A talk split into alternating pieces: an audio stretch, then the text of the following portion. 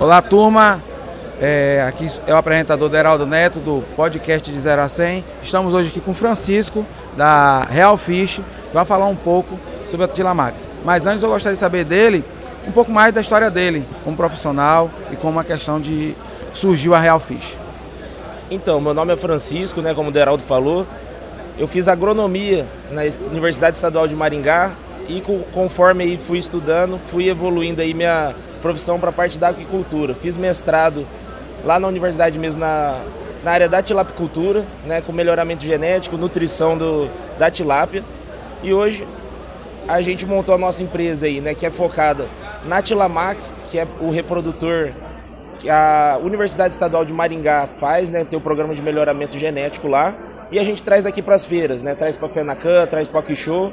Isso daí para o produtor ver que ele tem suporte e também tem como estar tá renovando, atualizando o material genético, que hoje é muito difícil. Quem quer trabalhar com a levinagem, a gente se depara com aquele problema, né? Onde que eu vou comprar o reprodutor? Eu preciso de um material genético certificado. Então a gente traz esses animais para a feira para ter o produtor poder ver, né, com seus próprios olhos aí o trabalho que é desenvolvido lá em Maringá e esse peixe chegar para o produtor.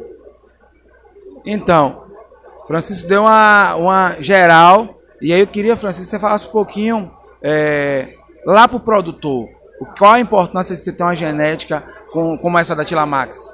Então, a importância de ter uma boa genética é que é ali que está o lucro do produtor, né? Se você não tiver uma boa genética, você vai estar tá dando ração, você vai estar tá cuidando do meio ali, fornecendo uma boa água para ela, e tudo isso gera custo. Se a genética não for boa, ela não vai responder, não vai ter a conversão alimentar, e a Tilamax essa é a vantagem dela, né? Ela tem padronização na, na, no crescimento do lote. Então ela vai estar tá crescendo aí mais rápido, vai ter, tendo uma conversão alimentar melhor, o que significa que é economia para o produtor. Então, Francisco, e a, a, sua expectativa em relação à feira? A gente está no último dia. Como é que você avalia a FENACAN 2023?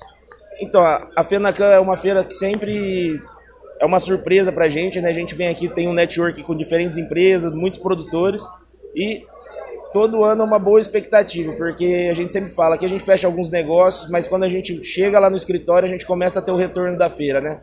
Aqui é importante para estar tá fazendo esse network, esse contato com o produtor, apresentando o nosso trabalho, né? Que além da matriz, a gente trabalha com qualidade de água, que é um outro é assunto muito importante para o produtor.